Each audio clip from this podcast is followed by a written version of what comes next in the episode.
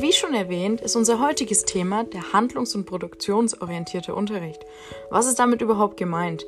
Mit Handlungs- und Produktionsorientierung sind Schüleraktivitäten gemeint, die ein ästhetisches Produkt herstellen und Handlungen ausfüllen.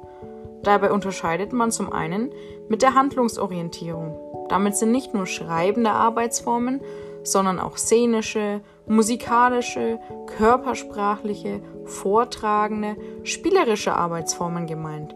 Die literarischen Texte dienen als Sprungbrett für gestaltende Aktivitäten der Schüler.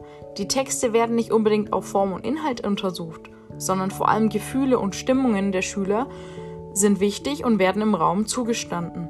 Erkenntnisprozesse entwickeln sich sozusagen quasi nebenbei. Die Produktionsorientierung dagegen damit sind überwiegend schreibende Arbeiten gemeint. Literarische Texte dienen als Ausgangs- oder Zielpunkt der ästhetischen Schüleraktivität. Die Herstellung eigener poetischer Texte soll zum Verstehen literarischer Texte dienen. Schüler werden selbst tätig, sie ergänzen Geschichten, schreiben sie um, erzählen Geschichten, sie bringen eigene Erfahrungen mit ein. Dabei ist wichtig, dass handlungs- und produktionsorientierter Unterricht sich gegenseitig berühren und ergänzen an vielen Stellen zum Beispiel bei der Erstellung eines Hörbuchs. Handlungsorientierter Schwerpunkt, dennoch entsteht am Ende ein Produkt. Es ist also eine Mischform aus handlungs- und produktionsorientiertem Unterricht. Dabei gibt es verschiedene Voraussetzungen. Es gibt verschiedene zahlreiche historische Ansätze, die eine Handlungsorientierung im Unterricht begründen. Dabei sagt zum Beispiel Comenius Prinzip des Anschauungsunterrichts.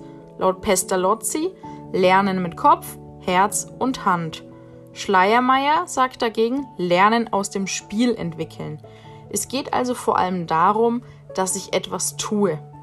Heutzutage orientiert sich der handlungsproduzierte Unterricht an entwicklungspsychologischen Theorien. Die Grundgedanken sind, Weltaneignung ergibt sich vor allem sinnlich praktisch. Alles Lernen geht von materialisierten Handlungen aus und führt über Versprachlichung, Bewusstmachung zu geistigen Operationen. Und konkretes praktisches Tun ist immer Ausgang, ehe formale Denkprozesse, formales Denken, rein gedankliches Reflektieren geschehen kann. Ein rein kognitiv bzw. analytischer Unterricht kann nicht allen Schülern gerecht werden. Ein handlungs- und produktionsorientierter Unterricht kann den einzelnen Schüler in seiner geistig-emotionalen Situation abholen und lässt Differenzierungen zu. Handlungs- und produktionsorientierter Unterricht versteht sich als ganzheitlicher Unterricht, der alle Sinne beansprucht und individuelle Zugänge zum Unterrichtsgegenstand zulässt.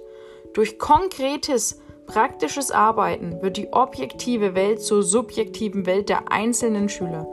Handlungsproduktiver Unterricht ist fächerübergreifend und projektorientiert. Die Schülerinteressen stehen im Mittelpunkt. Beteiligung an der Unterrichtsplanung und Unterrichtsdurchführung Dabei können die Schüler sich stärker mit dem Unterrichtsgegenstand identifizieren und ihre Interessen im Handlungsprodukt widerspiegeln. Das Handlungsprodukt selbst hat so einen Gebrauchswert für die Schüler.